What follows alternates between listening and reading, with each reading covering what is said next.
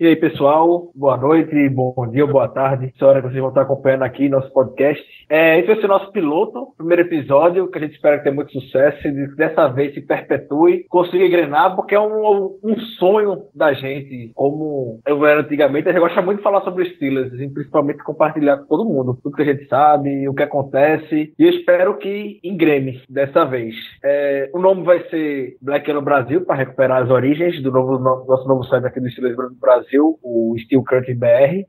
Como sempre, o site é de vocês, não esqueçam disso, mandem sempre a sugestão no Twitter, a gente está sempre ouvindo a todos. Vou apresentar a equipe, alguns nomes vocês já conhecem, outros ainda não, outros estão vindo aqui para ajudar a gente, contribuir para ficar, toda certeza. Tem Germano Coutinho. Tudo bom, galera? Germano Coutinho aqui para debatermos sobre o Steelersão. O glorioso Zé Brasiliano. Valeu, Ricardo. E aí, galera, vamos lá voltar a falar sobre os Steelers, que, é, que a gente mais gosta de fazer. Também tenho aqui o Caio Belo.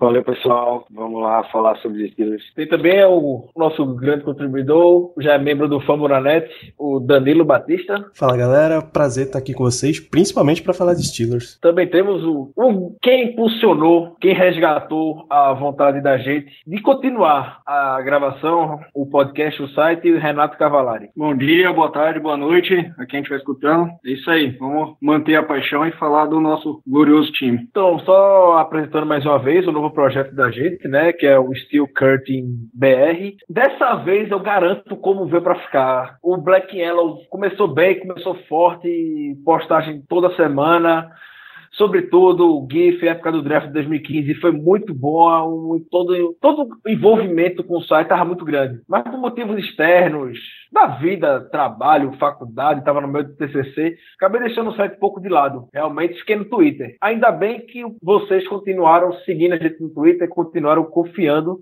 no projeto. Quer falar sobre os Steelers aqui no Brasil, em português, esse conteúdo totalmente original que a gente procura trazer para todos vocês. O Steel Curtis surgiu quando, conversando com o Renato, ele veio conversar comigo, perguntando por que tinha parado, o que foi que tinha acontecido, e com muita vontade da gente continuar a falar sobre o time aqui. O Black Yellow, infelizmente, o domínio, a gente, eu perdi por, por vacilo. O Goldad acabou se apropriando do domínio, eu não consegui recuperar, eu teria que pagar uma quantia absurda. Não fazia, não valia a pena. Infelizmente, não valia a pena para a gente continuar com o domínio do Black Yellow Brasil. Então, é, conversando aqui com o Renato, a gente teve a ideia de começar o Steel Curtis BR que a essência dessa dessa da franquia é essa. Defesa é, defesa física e tudo mais.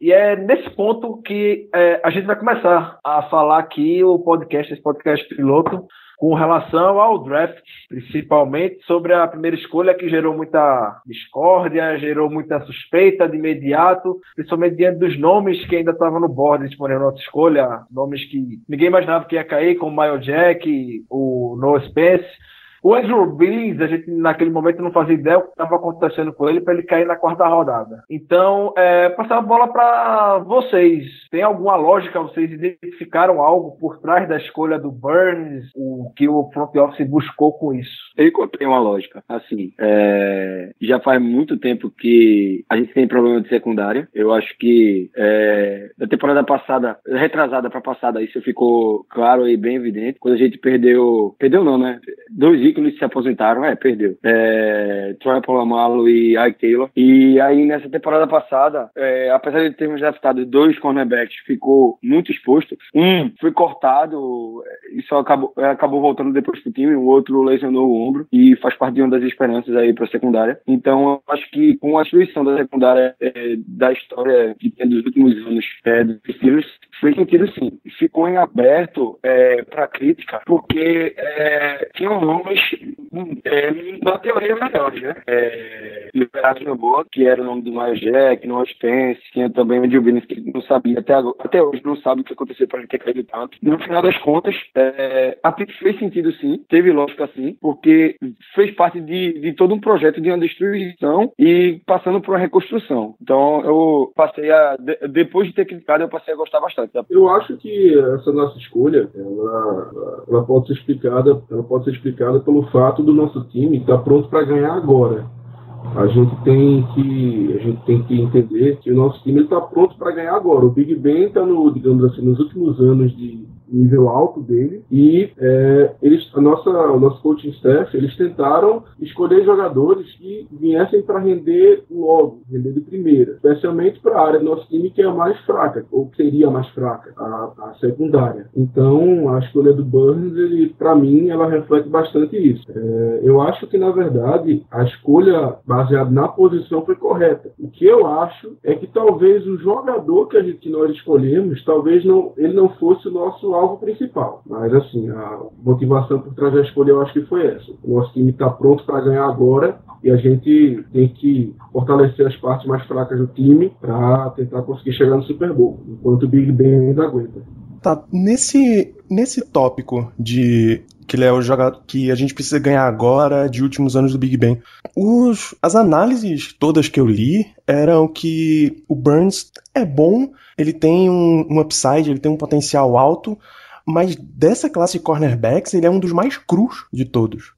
E ainda por cima, além de cru, ele é um cara que as melhores jogadas dele, os melhores lances, eram em marcação homem a homem, marcação pressão, enquanto o Steelers teve a maioria das suas jogadas com cobertura de zona. É nesse ponto que eu não consigo entender a relação entre o modo ganhar agora e o modo e a escolha do Burns. Eu acho que essa, eu acho que essa escolha se explica, é, como eu falei, pelo fato de é, da posição ter sido certa, da gente precisar de alguém para secundária. Mas eu acho, eu acredito fielmente que nisso que a escolha do Burns ela foi uma escolha meio de pânico, porque na minha opinião, ao que parece é verdade, a nossa escolha seria o jogador que foi escolhido é, anteriormente, a nossa pique, pelos Bengals, foi o William Jackson terceiro. Talvez ele fosse o cornerback que a gente tivesse é, como alvo principal. E como os Bengals pegaram ele uma escolha antes, a gente meio que ficou sem saber, sem ter, não é nem sem saber o que fazer, mas o, na sequência da, da posição dos jogadores seria o Burns, apesar de, da minha opinião de, de muitas pessoas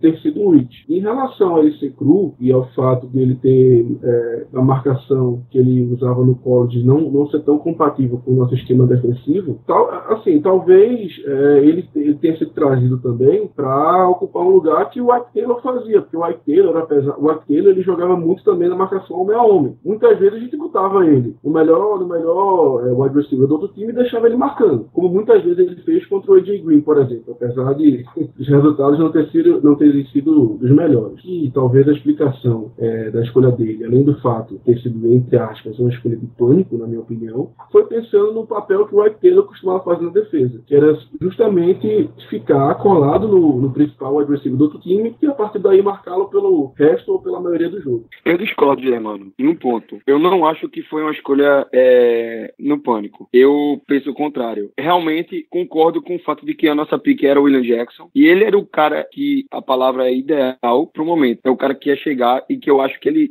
talvez não fosse titular de cara, mas podia pegar o bonde andando, se adequar ao esquema, com o tempo ser titular nessa defesa. Só que eu não acho que foi uma escolha no pânico pelo seguinte, pelo fato de a gente tá esse front office tinha certeza que eles iam de secundária e provavelmente de cornerback. E eles com certeza tinham board, é óbvio. E o próximo nome do board deles era Art Burns. Então eu acho que não foi um, um panic pick. Eu acho que eles queriam William Jackson, tava tudo certo para eles pegarem o William Jackson e pegar e, e, os Bengals chegaram e pegaram ele. Então, eles foram lá e pegaram o próximo nome na lista. É sempre aquela ideia do the next man up, the, the next man on the list. Então, para mim fez sentido. É, é, por isso que eu não acho que foi uma escolha de pânico. Tanto é que foi, eu acho que foi a pick mais rápida a ser o papel a ser levado, a ser escolhido lá no, no, no draft desse ano. É, foi muito rápido. Eu lembro como se fosse ontem, aliás, como se fosse hoje. Ele levando lá o papel é, muito mais rápido do que a gente esperava, na atenção daqui a pouco o papel já chegou. Então, eu acho que não foi, um, no caso, uma pique no pânico. Não, não, Independente do William Jackson estar tá no board disponível ou não na nossa escolha, eu acho que a, o Burns já era o nome certo do Tony. Foi aquele nome, não. É, eu conheci o menino, vi a história de vida do menino, vi o menino jogando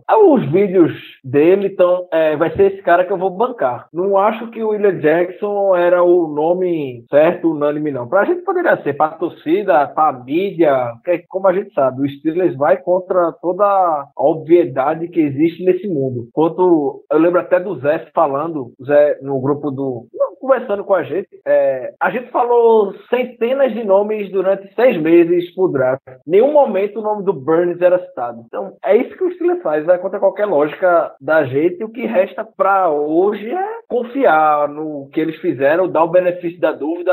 Dois anos atrás, o Chazier foi contestadíssimo também no momento que queriam dar Chris Bernard na hora, tem outros nomes também disponíveis, não me recordo agora. O Chazier é o que é hoje.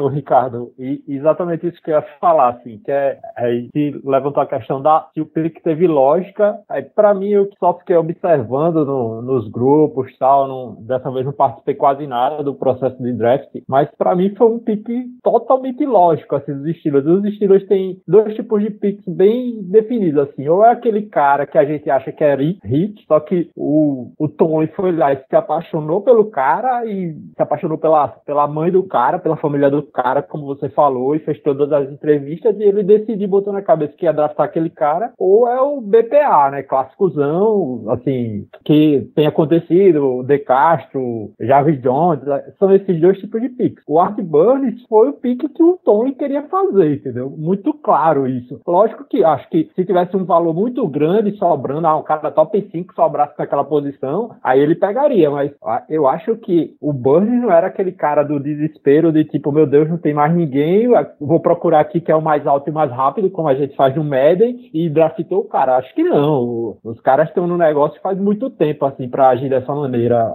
Pelo contrário, acho que foi um, um pique muito estudado, entendeu? Lógico que se acho que se o William Jackson estivesse livre, talvez considerasse ele um valor melhor do que o Art Burns, mas o Art Burns foi um, um pique muito lógico. Foi pique de cara de Mike Tony esse, essa escolha. Eu acredito que é nessa linha de raciocínio aí que o pessoal falou, ah, entre ser pânico ou não, em ser o nome da lista, entre ele ser um dos piques ou talvez o pique mais rápido do, do primeiro round. Ah, uma coisa que eu percebi também é que o, a posição na secundária, a posição de cornerback, ela foi muito inflacionada. Se a gente pegar aí o a lista do, das picks, três cornerbacks saíram no, na, até a, a posição número 11, né? Que, e muitos mocks traziam, por exemplo, o Eli Apple lá pra gente, lá no final do, do board, e ele, ele acabou saindo ali na, na, na posição 11, se não me engano, pro Giants, né? E, desculpa, ele saiu no 10 pro Giants, pro Giants. E outro nome que se falava muito em alguns mocks era o Mackenzie Alexander, né? Que, que eu também,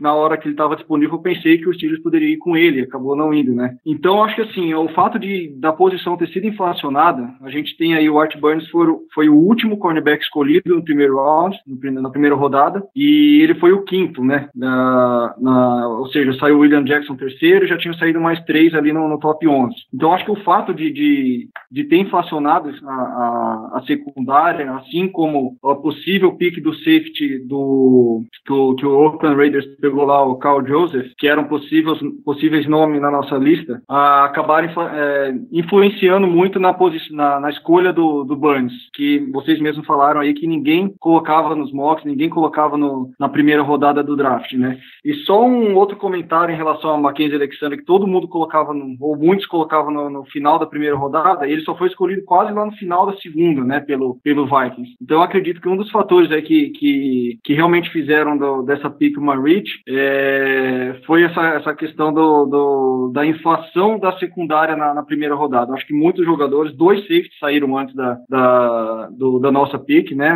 do, do Raiders e do, do, Falcons, e só então a gente tinha uh, as poucas opções, eu diria, a, a fim de, de, realmente pegar alguém no, na, primeira, na primeira rodada. Então acho que, que essa questão de inflacionar uh, contribuiu muito uh, para que acontecesse essa pick logo na primeira rodada e, e, dividisse muito a opinião dos torcedores, né?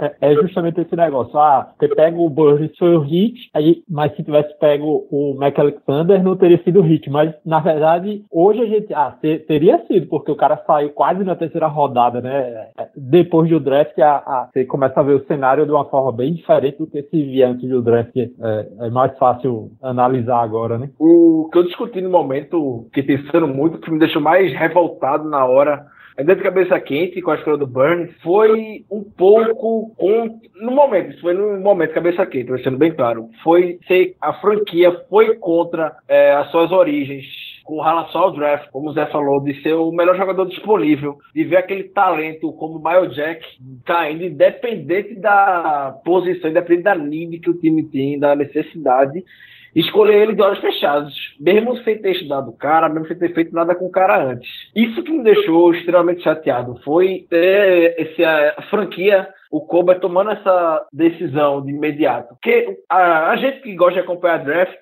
querendo ou não, a gente acaba se influenciando muito pelo que a gente tá, tá vendo agora a febre do Twitter, né? O draft Twitter, Twitter, o, o, o Pro Football Focus também, vem com aquelas estatísticas doidas que só eles entendem, mas que a gente acaba se iludindo, pensando que aquilo é uma verdade universal, que eles estão corretos. E eles ranqueavam justamente esses jogadores sensações que estavam disponíveis lá, como no Space Jack, como jogadores de elite o Burns como a escória do draft. Não é à toa que no fim do draft eles, o Pro Football Focus botou o Steelers como um dos piores times, se não o pior. Time escolhendo jogadores porque não foi aquela escolha de jogadores queridos pela mídia. Principalmente as duas primeiras escolhas, o Sean Davis e o Burns. Mas foi só no momento. Hoje eu estou mais equilibrado. O Danilo até logo depois convidou para escrever no Fabo da Net. A senha que ele me deu para ter acesso era algo relacionado ao Burns com palavras negativas que ele me deu para poder escrever, mas hoje resta acreditar. É, vi o Burns é um cara, a cara do Steelers, um cara bastante humilde. Você vê na cara dele o modo como ele fala, o modo como ele se veste, a história de vida dele. Isso tudo é bem, deixa a gente mais sensibilizado, por exemplo, também com a escolha. E a gente também tem que lembrar que a posição de corner hoje é uma coisa que mexe muito com a cabeça do cara. Se o cara é queimado no lance, no lance do jogo, o cara vai se destabilizar o resto do jogo todinho. Cortez Allen mesmo era o mestre nessa arte de perder a cabeça e pronto. Ele começou bem quando não tinha restabilidade e quando ganhou o contrato. Você, o cornerback número um, lascou, fudeu. Desaprendeu a jogar, se machucou e pronto. E o Burns já passou por muita coisa na vida. Começou a jogar muito cedo, assumiu o papel de pai de família, podemos dizer, na adolescência ainda, quando o pai dele foi, é, o pai dele foi preso, se não me engano, a mãe dele faleceu ano passado também, recentemente. Então, um cara forte, que não se deixou abalar, continuou jogando, continuou na linha. Então, vamos ver. É isso que estou na esperança, me segurando a isso, para que o Burns se encaixe nos próximos anos. Acho que ele vai ter impacto esse ano já. E o que vocês acharam do Sean Davis aí no segundo round? Gostei demais. Foi a pick que eu mais gostei. Foi o Sean Davis. Gostei muito mesmo.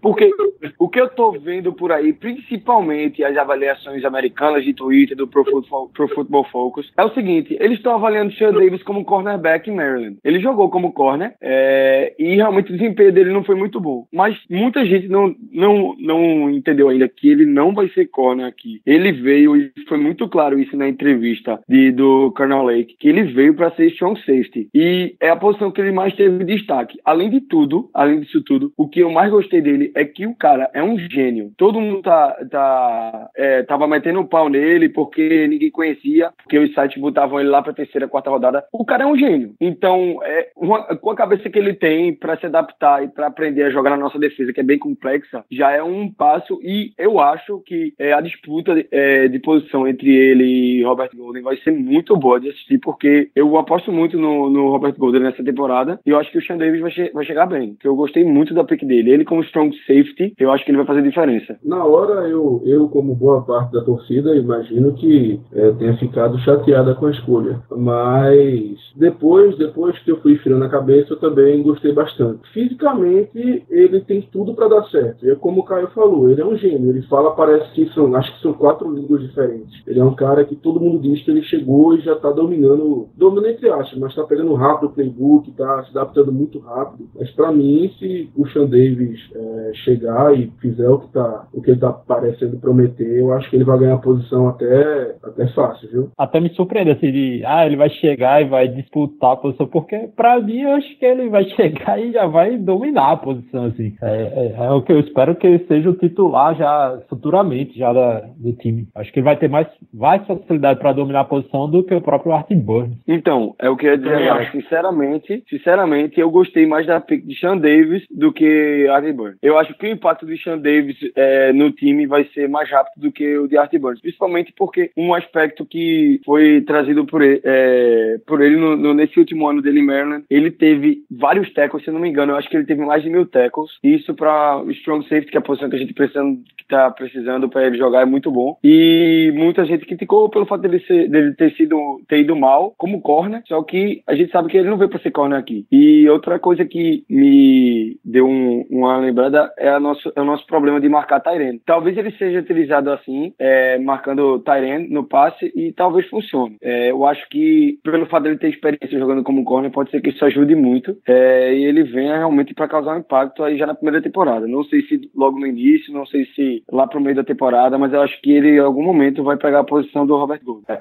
é, é muito difícil uma pique de segunda rodada desagradar, né? A, a, normalmente a, a, escolha de primeira rodada é ame ou odeie. Ou gera um amor instantâneo na torcida, como foi o do David Castro, ou gera um, um ódio geral. Mas Lima Suíde todo mundo adorou na época. De, é, começou a odiar depois que ele começou a mostrar o talento dele ou a falta de talento. Mas normalmente o pique do, de segundo round nunca é hit, né? Ah, porque é um segundo round, é uma aposta. E normalmente você pega um jogador de valor, entendeu? Que é, normalmente é o cara que sobrou do primeiro round. É, é muito difícil a, a, a, a, a pique de segundo round desagradar no momento pós-draft, né? Pode desagradar depois da carreira, né? Como o pessoal tá citando os exemplos aqui no chat. É, uns stats do, do Sean Davis, ele começou 40 dos 50 jogos dele no college, em Maryland, no caso, 319 tackles, 5 interceptações, 2 sacks e meio. E jogou jogando de safety, depois no senior year sendo trocado para cornerback. Eu não, não, não, não, não vi o, o perfil exatamente do, dele, né? Só acompanhei as notícias por cima. Eu queria saber se ele é um, um, um safety agressivo ou é o safety de, de aguardar e dar o teco, né? Eu acho que eu errei. É, eu pensei que ele tinha é, um número aí para mais de mil tecos na carreira dele no college. Eu não tenho certeza disso, mas eu, eu acho que eu, que, eu, que eu vi isso, vi essa, esse stat dele. Cara, o cara tem mil tecos na carreira de college. Na carreira inteira de college, é. Mil tecos é. Não, pô. Não é não, pai. Não, pô, não. É, eu acho que eu fui muito, fui muito a fundo. O cara tem mil tecos na NFL já é, é, é, é já é Hall da Fama. No college de três anos é jogando em secundária ainda. São 319 tackles, 221 solo, 98 assistidos, 10 tackles for loss e 2 sacks ah. e meio. Eu acho, eu acho que o que eu confundi foi a casa desse nome, mas eu acho que foi, foram 100 tackles só na temporada passada. Eu acho que o status é esse. Eu viajei legal. Uhum. Eu acho o Sean Davis muito freak. É a cara, muita cara do Steelers, um jogador desse. No momento também foi aquele nome, pô, Sean Davis, não era o que tava no, liderando o board, mas depois você parar para analisar. O cara é um monstro a, pela força que tem, pela altura, correu as 40 jardas em 4.4 segundos, a quantidade de tackles, até comentei ontem no Steel Curtain, é, falando da, desse, da vontade que o Mike Tony tá em recuperar o time e fazer tecos, que passou um, um tempo que para dar um teco nesse time era motivo de comemoração, todo mundo, o pessoal desaprendeu a fazer teco, até um jogo, aquele jogo contra o Dolphins, é um touchdown do Charles Clay, que o Polamalo, não lembro quem foi também fazer o teco nele, foi vergonhoso aquilo, foi algo que você jogar o controle e quebrar tudo, foi horrível, ali foi o auge. O pessoal tava ficando velho e tava desaprender, né? Tava em, Exatamente. Com a incapacidade da Teco, faltando a agressividade na hora do Teco. Então, e é isso é... que o Tony tá querendo recuperar agora, com, não só com a escolha do Sean Davis, também com a escolha do Tyler Matakevich na sétima rodada, que é outra máquina de tackles. Essa vontade da equipe voltar a ser mais física, já se recuperou um pouco na temporada passada, mas isso aí deixa ou para outro episódio ou para hoje, não sei, depende do andamento é, a questão a, a, questão de ser físico é porque, é, eu repetia muito isso, tem tem que ter consistência. Consistência é uma palavra importante, pra, pra principalmente para defesa na NFL, porque você não pode ser agressivo em nove drives e um você permitir 30, 40 jardas. É, essas coisas assim, de ceder corridas pra, de, de QB para muitas jardas, esse tipo de coisa que tem que ser coibido. Né? Você ceder 3, 4 jardas por corrida é uma coisa, agora você segura, segura, segura e sai de 30, sai de 40, tanto por cima quanto por baixo, é, é complicado. Esse, esse tipo de coisa que o Mike Tony deveria gerenciar e não. E temporada passada mesmo teve vários problemas em relação a isso, consistência da defesa. E outra coisa, é, me, me tira a dúvida aí, Ricardo, mas ele, o Sean Davis estava no dos nomes, era um dos nomes aí que estava no topo da lista do Spark. Sim, sim, era, se não me engano, terceiro safety. Era era um dos principais nomes. Acho que ele só perdia mesmo pro Ramsey, pro Jalen Ramsey e pro. Não, só pro Ramsey, se não me engano. É, então. Não é muito atlético, O cara é muito atlético. Isso aí não tem que se é. discutir, não. E como me falou, aliando com essa inteligência que o cara tem, conhecimento que o cara parece ter, e principalmente a família dele, o pai dele ser torcedor dos Steelers, e ele falar que cresceu ouvindo as histórias de como a defesa dos Steelers era, como o pai dele acompanhou. Então o cara deve estar numa estiga monstruosa para jogar logo. Pra entrar em campo mostrar é, serviço. Não acho, eu não acho que vai ter disputa, como o Zé falou, com o Golden, não. O cara já chega. Se tem um roubo é. que chega aí, se vai ser titular, é o Sean Davis hoje. Não tem o que falar, não. Tenho, tenho certeza disso também, certeza absoluta. Ah, eu vou muito na linha da, de raciocínio de vocês aí. Eu acho que muito da escolha dele veio pelo cara ser um, um freak, não só um gênio, não só ter os números e as estatísticas, mas acho também pela questão do muito do que você escreveu ontem, Ricardo, a respeito do, da recuperação do do, dos fundamentos básicos, né? Acho que o time precisa da tecos, né? A gente, a gente revê jogos aí dos últimos dois, três anos e, e é horrível ver como, como os jogadores, principalmente Taendes, escapam pelo, pelos braços do, dos nossos, da nossa secundária, da nossa defesa em geral, né? E eu acho que o fato dele ser muito agressivo vem, vem para contribuir muito com isso. Eu só acredito que, que ele vai conquistar a titularidade no decorrer da temporada. Eu não acho que ele entre de cara. Eu acho que o, que o Golden deve receber uma chance aí e, e, mas em relação a talento, em relação a potencial, a, a, acho que a, a, franquia confia muito no, no Sean Davis. Eu acho que no decorrer da temporada, não, não sei lá pela bye week ou, ou no decorrer do que ele foi mostrando, né? acho que ele vai conquistar essa titularidade. E também concordo e também acredito que o impacto dele pode ser muito é, entre os três primeiros, nossos três primeiros picks aí. Eu acho que é, ele vai ser o que vai causar o impacto mais rápido. Mas, com certeza. Quando, quando a gente fala de impacto imediato, é o impacto ao longo da temporada, né? Acho que só aconteceu recentemente com o Livion Bell e acho que o Dupri, né? Em outros casos não, não acontece não. É, mesmo assim o Dupri perdeu um pouco o espaço depois do decorrer da temporada. É, exatamente, exatamente. Na defesa é muito mais difícil do que no ataque, né? Ataque é skill position, é, é o cara pegar a bola e tentar fazer alguma coisa com o talento que tem. Na defesa não é só assim, né? Eu tô pra ver como é que vai ser o desenvolvimento do Hargrave nesse, nessa defesa essa temporada. Quantos snaps ele vai ter, se ele vai vai é, ganhar essa vaga aí do Big Dan McCullers é, como nose tackle, que eu acho que não vai, eu acho que Big Dan vai, vai tomar a vaga de, de, de nose tackle titular aí, que era do McClendon. É, eu acho que o Hargrave vai ser mais ou menos como o Sean Davis, ele vai pegar durante a temporada a posição, é, mas eu boto fé também no, no, no Hargrave. Eu, ele, ele vem de uma escola pequena, mas teve é, números avassaladores, então tô ansioso para ver esse cara jogando também. Eu acredito que ele vai. Eu já não acho que ele vai ter um impacto nessa temporada, né? Até por, alguns, algumas entrevistas aí do, do, do Hayward. Uh, ele ainda realmente está bem cru, uh, só que ele é um jogador de potencial uh, extremamente grande. Então eu acredito que ele vai entrar mais na situação do que foi o, o Stephon Tuitt. Eu acho que ele vai aprender bastante no primeiro ano, tentar contribuir, vai ser um pouco ali da sombra da, dos jogadores de linha. Eu acho que o, que o McCullers ele vai, ele vai herdar essa posição, né? Obviamente ele vai, vai ter um ano de teste e eu acredito é que dependendo do desenvolvimento nos treinamentos aí do, do, do Hargrave, ele pode pegar essa posição ano que vem. Eu ainda não estou confiante que ele, que ele deva conquistar a vaga no, nem no decorrer dessa temporada. Acredito que ele deve sim ganhar alguns snaps, mas em, em algumas situações de jogo onde ele possa não, onde ele não vai influenciar tanto assim. É, eu acho que vai ser um, é um jogador de novo de extremo potencial e eu acho que a, que a franquia, né, acho que o time não quer, né, acho acho que o front office não quer estragar esse potencial, às vezes, jogando um, cara cru em, em, campo assim. Então, acho que, que ele vai aprender bastante, né? Vai receber bastante conselho e orientação aí do, do, do Cameron Hayward, para que no ano que vem ele esteja mais preparado e possa ter um bom impacto, assim como teve o, o Tweet.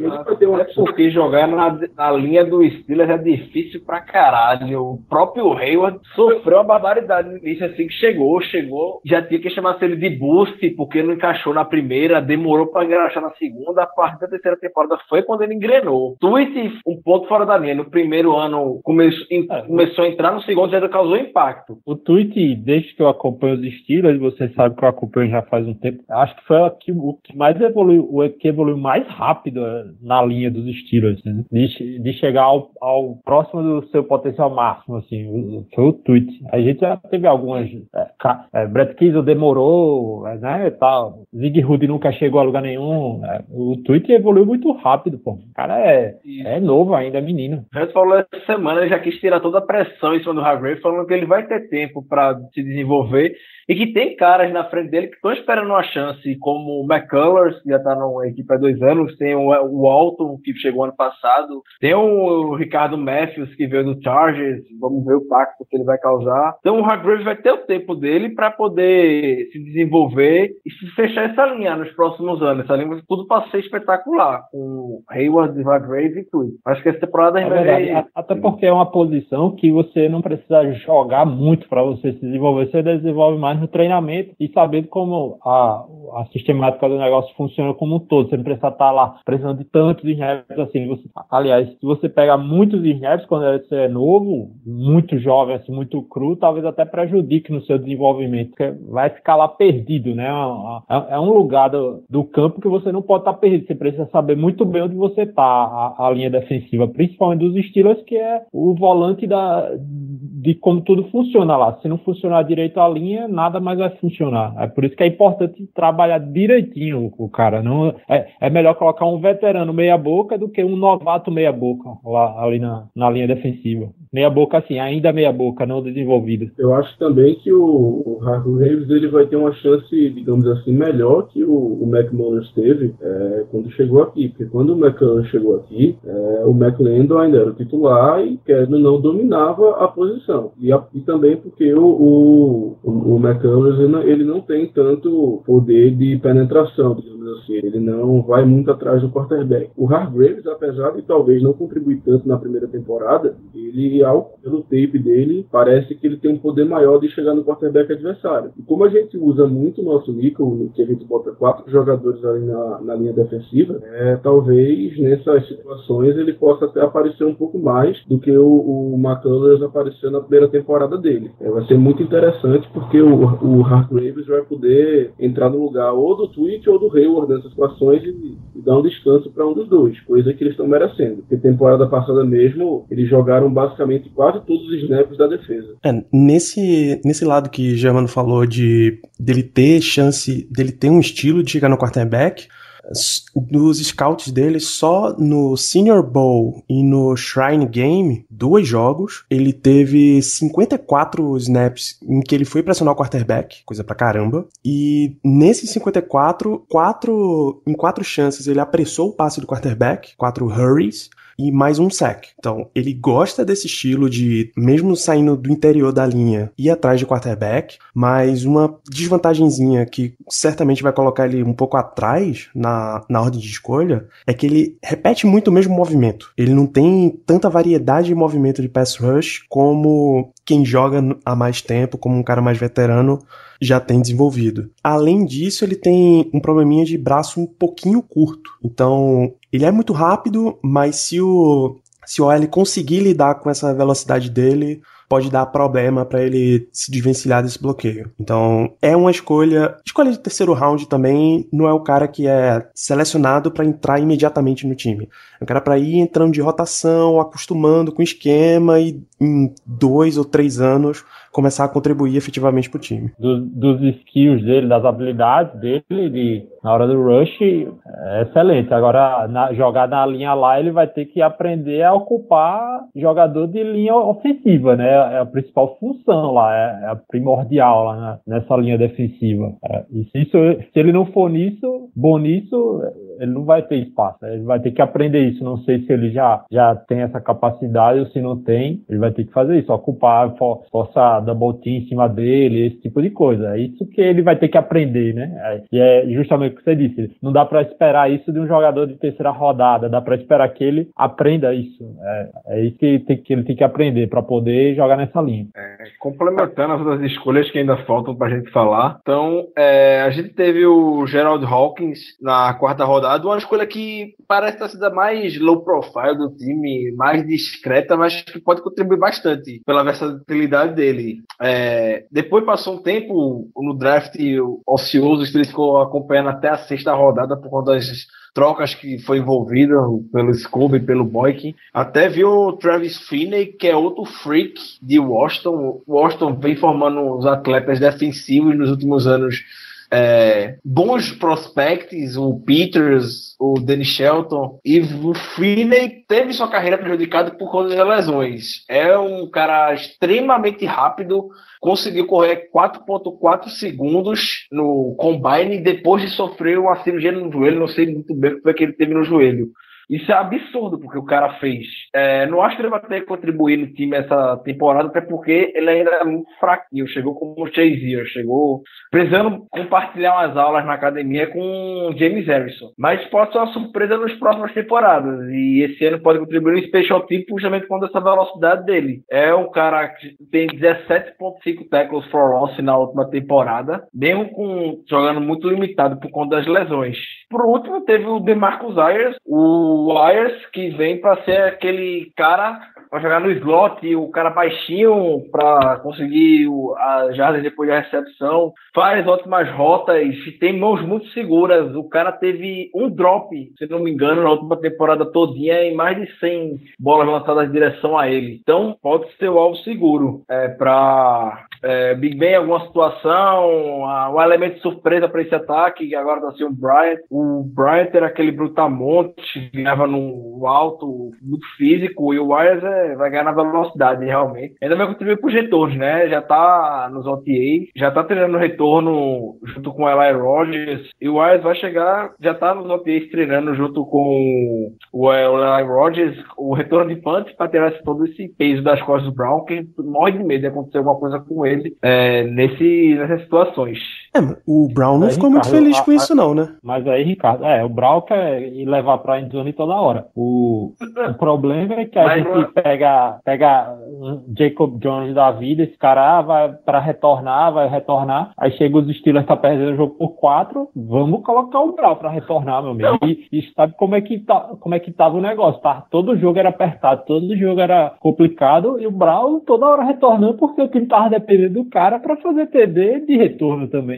E, retor nessas situações aqui, obviamente ele vai, o Brown vai continuar ajudando. Quando a situação estiver apertada, precisar de uma jogada como essa, um retorno de muitas jardas, o Brown vai entrar em campo. Mas geralmente, se ele vai estar ganhando por duas postas de bola, vai botar o Brown lá para retornar, Deus o livre acontecer alguma coisa. Eu acho que se ele, ele. Eu não vejo ele ainda muito firme na, na, na, na disputa pela posição 5 de wide receiver. Eu acho que ele, para mim, ele tem que demonstrar um, um, um bom jogo aí no, no, no Special Teams né? Principalmente retornando uh, kickoffs e punts, não sei como que vai ser a, a, distribuição disso. Principalmente que uma das maiores preocupações do time hoje, ou da torcida hoje, é, é lesão no Antônio Brown nessas questões de, de retorno, né? Quem que não queria? O cara é bom? É, mas é um, a gente fica suando frio quando vê ele retornando e vê um monte de brutamonte correndo atrás dele e dependendo de jogos, principalmente jogos de divisão, a rivalidade ela, ela, ela é maior, então essa questão de, de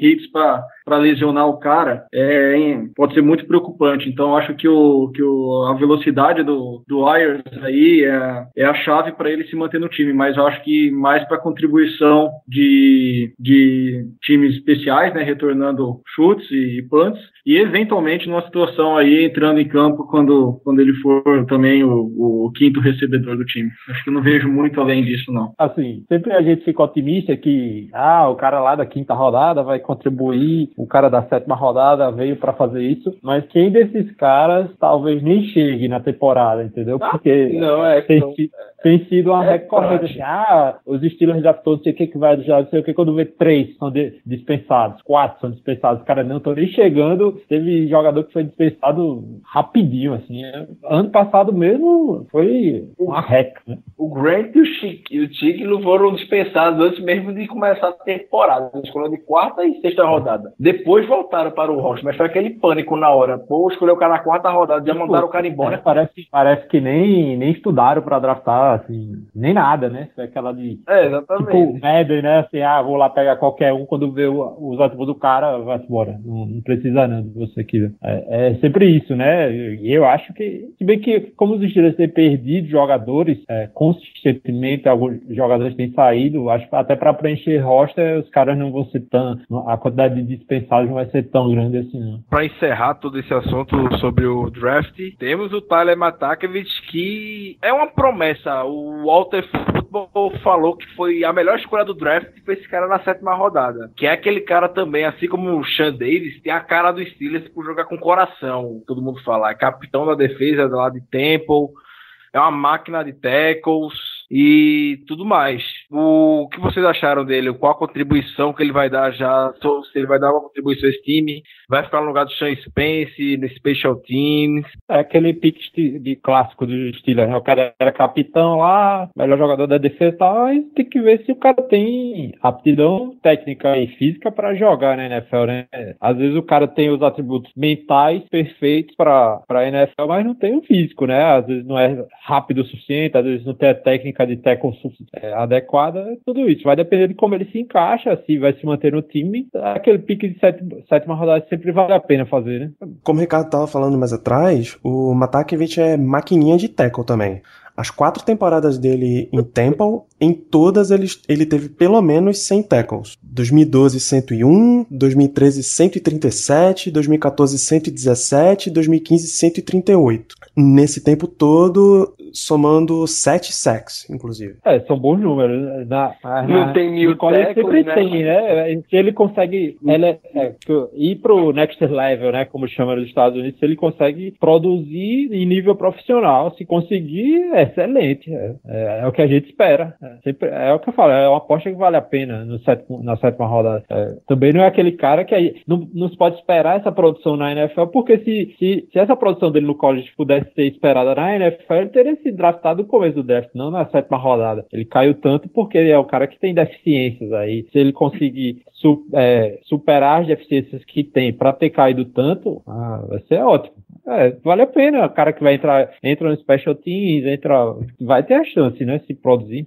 Lembrando. A gente torce pro cara ser o próximo Danny Trevantan aí, que tava no Broncos, aí foi campeão. Né? O cara foi draftado lá no final, se eu não me engano, da, da sexta rodada apenas, e virou aí o líder de tecos do Broncos, né? Da, dessa dominante defesa do Broncos aí, agora tá lá ajudando o Bears, né? É, mas eu acho que realmente ele vai, ele vai começar forte. Eu acho que essa capacidade de dar tecos dele vai contribuir muito pro, pro, pro Special Teams. E vamos ver essa questão do físico, velocidade para tentar parar as jogadas, né? Mas vamos ver. Eu acho que e se der certo, quem sabe o cara não pode despontar aí como uma grande surpresa. Às vezes acontece isso. Na defesa é mais raro, né? Mas às vezes acontece. É exatamente o, o que estava se falando. É o jogador que foi trazido para tentar melhorar a agressividade, né? Pode até ser lento, mas é o cara que se, se chegar, ele derruba. É isso que eu, se precisa e provavelmente foi na hora de ser escolhido, foi levado isso em consideração. Exatamente. É o Vice Williams.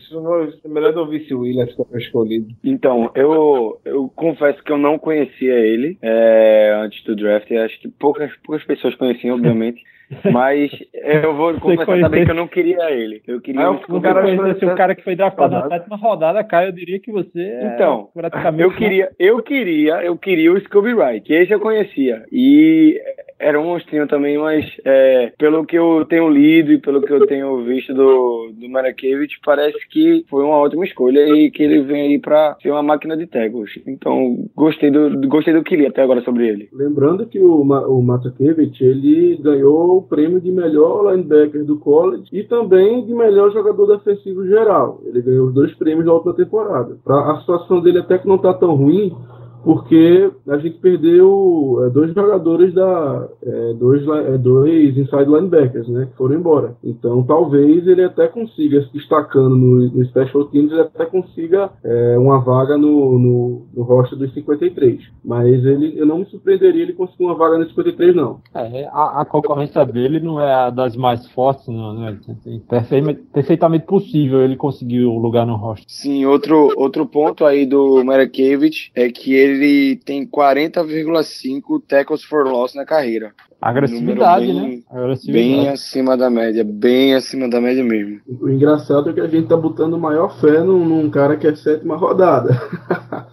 É, é, isso aí. É o que eu disse, eu não coloco fé. É, é isso aí. uma aposta que é uma aposta que vale a pena ser feita. E tomara que dê certo. É, colocar A gente não cara, sabe nem se ele vai estar no roster final. É, Vai que ele É. dá uma de Brad Kiesel aí, né? Não? Cara, qualquer jogador que é draftado, se você for olhar a carreira dele na universidade, é o cara que você vai, pô, vale a pena draftar esse cara. Esse cara vai ter, nem sempre ele consegue se elevar pro próximo, pra, pra NFL, entendeu? É, produzir na NFL é outro, outra história. É porque depois que teve essas escolhas, Antônio Brown, sexta rodada, tem esse folclore, Tom Brady, sexta rodada, a gente fica nessa expectativa. Pô, será que agora vai? A gente vai acertar uma escolha de sexta rodada? Mas é como o Zé fala, olhando bem a realidade, não é essa fantasia toda, essa utopia que a gente fica sonhando, porque já fica, tem mais expectativa até de vez em quando, quando a vê esses números desses caras do que no próprio Burns, no Davis. A gente quer ver mais o Wires em campo do que ver o Burns dando resultado. O Wires, se não der resultado, a culpa da FO, o Tony não sabe o que fazer, mas o Burns não der resultado, ah, fazer o quê, né? Paciência. É- Era ruim, né? O cara, É, se o cara lá da sexta rodada não deu resultado, é culpa do, de um monte de coisa. Se o cara da primeira rodada não deu certo, é porque não tem talento. Não é assim, tudo. É. Muita, a gente começa a achar que todo mundo que é draftado, todo, mundo, todo jogador elegível pro draft vai ser estrela, né? né? Não é, né? Tem, o draft é formado por caras médios, né? Mas tem pereba também, tem jogador ruim na- no draft. Quem foi o- supervaloriza- supervalorização que aconteceu no draft, principalmente depois que o Twitter entrou, a febre do Twitter, né? E começou um monte de perfis teoricamente especialistas em draft e apostam em vários nomes e ao longo da temporada todo mundo some, ninguém mais banca aquele cara. É, é o mercado, né, cara? é o muito mercado bom. precisa É, de gente gritando, né? É, exatamente, é muito Você não, vai, bom. na- você não vai no mercado da sua cidade e não vai ter gente gritando lá que tem a tomate, a maçã mais doce, é tudo. Mercado, velho. É. Mercado, é, É, é muito é muita bom planta, você planta informação e tal. É, é muito bom você trabalhar com o draft, se envolver com isso. Porque você fala cada coisa e no final você é criticado, ah, tá, mas eu não acreditei, porque, não acertei, porque é muito difícil acertar o futuro, porque o cara tem tal limitação e sei lá o que. É muito bom se envolver com isso, você botar o tapa na cara e depois se esconder totalmente. Quem foi o nosso sétimo É. round pick do ano passado? O É, aquele traste do Hollywood, ele traste. Isso, é esse cara. Deu certo, não foi? Bicho, ele não É deu certo no Tampa Bay. draft. É. Meu Deus É o melhor do jogador do draft, Mas assim- secundária, do college, mil interceptações na carreira, hum, nunca fez nada. eu não diria que Meu foi uma Deus do Eu céu. não diria que foi uma escolha desperdiçada. Querendo ou não, por quê? Sétima rodada, teoricamente, não se deve esperar muita coisa. Então a gente arriscou num cara que teve uma produção muito grande no college, mas que na NFL não conseguiu render. Eu acho que ele nem chegou a jogar em algum jogo. Ou seja, aqui não, é, de certeza. Eu- Ele foi para Tampa Bay depois, eu acho que ele nem chegou a jogar. Então, assim, não, eu, pra mim não é uma escolha desperdiçada. É sétimo round, sexto round, você arrisca e vê no que dá. Não tem negócio de desperdiçar a sétima rodada, cara. Pra você dizer que o cara é ruim o suficiente pra não valer uma sétima rodada. É, Exatamente. não, não tem nenhum, não tem nenhum jogador elegível no draft que você consiga dizer isso. Vocês desperdiçam a, como o Cleveland Browns faz todo ano, desperdiçar a escolha de primeira e de segunda rodada é, do meio pra trás, não, não, não faz isso. Não- você pode falar, falar que foi uma escolha desnecessária, né? Que podia ter pego outro jogador e não, mas dizer que o cara não vale uma sétima rodada. Não, eu ia falar que essa questão de sétima escolha, escolha de sétima rodada desse jeito, ele é, ele é realmente baseado mais em, acho que, construção de, de talento futuro. E é aquela questão, deu certo, ótimo, o time ganha. Não deu, é um, digamos assim, é uma aposta de, de, baixo, de baixo risco, né? Pelo que eu andei lendo em relação a, a esse jogador, ele, ele, ele tem realmente um, um falta talvez o calibre para jogar na NFL. Não para jogar, né? Mas para se desenvolver agora. Né? Acredita-se que ele tem muito potencial para aprender, é, é, mas é igual o Zé Brasiliano falou antes, né? Talvez não a questão de o cara sabe ou não sabe, vai prestar ou não para a NFL, mas é uma questão de. É um jogador a ser moldado, a ser lapidado, né, digamos assim. Então ele é um cara que, se der certo, quem ganha somos nós. Se não der, o risco foi baixo, né? Então é, é a questão do estilo de jogo, né? Uh, talvez muitos times, se, se é que analisaram ele, podem ter visto que o cara não era um. um ou era um trabalho muito árduo para moldar para a NFL, e talvez o estilo esteja fazendo essa aposta, né? Talento, pelas análises que eu li, alguns artigos que eu li, talento ele tem, né? Ele mostrou isso, as estatísticas mostram isso. Só que talvez é a questão do de conseguir moldar esse talento para o estilo de jogo da NFL mesmo. Acho que não quero ser repetitivo, acho que vocês já falaram bastante disso. Mas é só a relação que eu já li aí. É, além disso, eu sempre costumo frisar quando eu vou comentar o draft de forma geral, é que nem todo jogador que é draftado é draftado com a intenção de que se torne um superstar, né? Às vezes você pega um, um jogador, principalmente nesses últimos picks do draft, você pega jogador para que ele cumpra uma função específica. No, a, por exemplo, você pega um jogador para que ele seja o retornador do time, não esperando que ele vai ser sempre, que todo wide receiver que você pegue vá ser o wide, é, vai ser o número um, vai ser o cara das 1.200 recepções no ano. Nem, não dá para ter essa ilusão, assim, que todo jogador vai ser desenvolvido, vai se tornar superstar e vai ser é, pro bola e vai ser roda fama. Não, às vezes o cara é draftado, vai cumprir o papel dele em times especiais, vai e pode se tornar um bom jogador. Também tem isso. Tem, o time é, não é só feito de superstar, né? Tem, tem vários operários ali no meio. E pode ser um caso. É, funciona. As, as franquias, principalmente os estilos, a filosofia de montar time dos estilos, de montar a roster, é, sempre foi baseado nisso, de ter jogadores adequados do roster inteiro e não só ter o superstar, né? A gente sabe muito bem de franquias que tem superstars e não consegue ganhar nada, não consegue nem ganhar jogos porque não tem base, não tem o resto do. É, são três superestrelas e 50 jogadores medíocres. Você tenta ter 53 jogadores suficientes, adequados. É, essa é a intenção. E o draft, principalmente, é para ser feito isso. É, eu, eu concordo. E os Steelers é uma franquia, acho que é a franquia mais capaz de fazer isso, de, to de toda a NFL, sem clubismo. Exato, eu, eu concordo e, e, eu até perdi o fio da meada lá no início do, do podcast, quando o Ricardo falou sobre a filosofia de, de, de pegar o, o, o, melhor jogador disponível, né? Eu necessariamente não concordo muito com isso, exatamente por, por tudo que você falou agora, é, em construir um elenco, né? E às vezes a gente pega jogadores, a gente já tem uma super estrela e, a, e o melhor disponível acaba sendo a, a um jogador de, de, posição similar. Então, às vezes, a gente fica com dois caras no elenco que está ocupando espaço e não está é, não tá contribuindo da maneira efetiva. Às vezes, vale mais um, um plantel, né, um, um, elenco competitivo, com bons jogadores em suas funções, do que às vezes a gente ter uma secundária igual a gente teve ano passado e, e outros bons jogadores é, em outras posições, né, super estrelas em outras posições. Então, é, de novo, perdi o fio da meada lá atrás, mas eu não, não, eu não iria nessa filosofia de pegar jogador, o melhor jogador disponível exatamente para não bagunçar ou não confrontar posições já consolidadas no time, e sim reforçar posições com bons jogadores é, e construir é, é, um, um, bom elenco né, para promover a rotação e eu acho que dessa maneira acho que é mais fácil até você ir mais longe na, nas temporadas.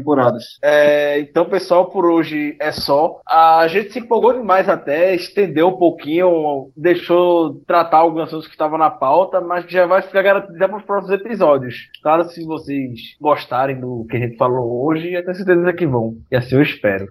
É, também, como o Zé fala, comenta, a gente vai falar sobre os Steelers e a gente se empolga aqui. O tempo passa que a gente nem sente.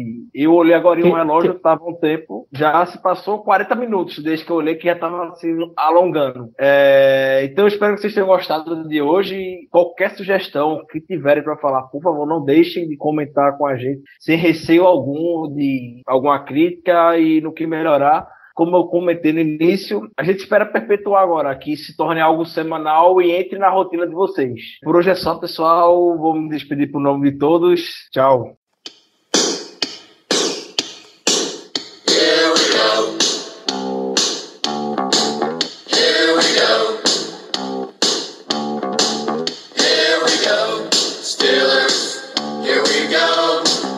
Pittsburgh's to the Super Bowl.